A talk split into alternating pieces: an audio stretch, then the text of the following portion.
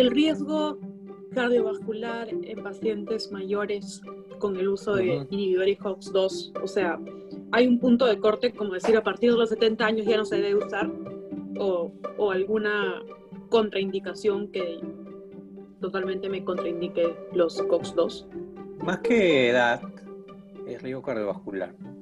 Yo diría, si tienes riesgo cardiovascular alto, efectivamente, ¿no?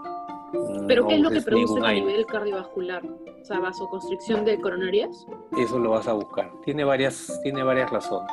Pero es una buena pregunta y es, es bueno que resuelvan esa pregunta porque van a dudar bastante en usar AINES, sobre todo crónicamente. El riesgo cardiovascular no se ve obviamente de los AINES por una dosis o un día, dos días, ¿no? es generalmente por un uso crónico, un uso largo. Pero el problema cuando tú inicias un AINE en alguien para manejar el dolor y sobre todo manejar el dolor crónico es que la mayoría de pacientes le van a encontrar el efecto benéfico y ya no van a volver con ustedes, simplemente se van a automedicar. Y ya al final eso se transforma en un uso crónico de años, efectivamente. Entonces tienen que sopesar mucho en pacientes con riesgo cardiovascular elevado y ahora ya no es el tema de la edad solamente. Ahora ya hay hipertensión, ya hay lipidemia en gente más joven y eso te eleva el riesgo cardiovascular. Hay gente que tiene infartos extensa a los 30, 40 años. Entonces, la edad ya no es el único marcador de riesgo cardiovascular. Es el conjunto de factores de riesgo cardiovascular. La obesidad también. Un conjunto de factores de riesgo cardiovascular.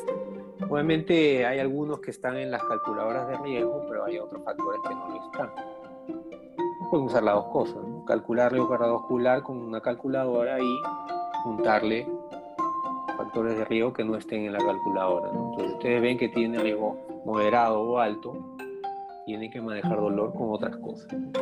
Yo en general en hospitalización no uso AINE, nadie.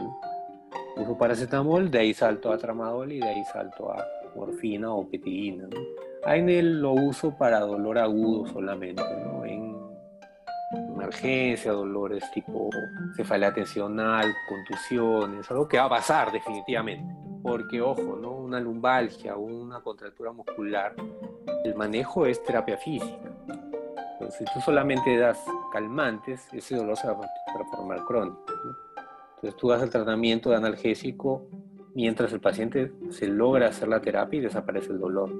Pero efectivamente, no solamente los AINES tienen riesgo gastrointestinal, sino también tiene riesgo cardiovascular y también tiene riesgo de enfermedad renal. Mejor no usarlos si pueden hacerlo.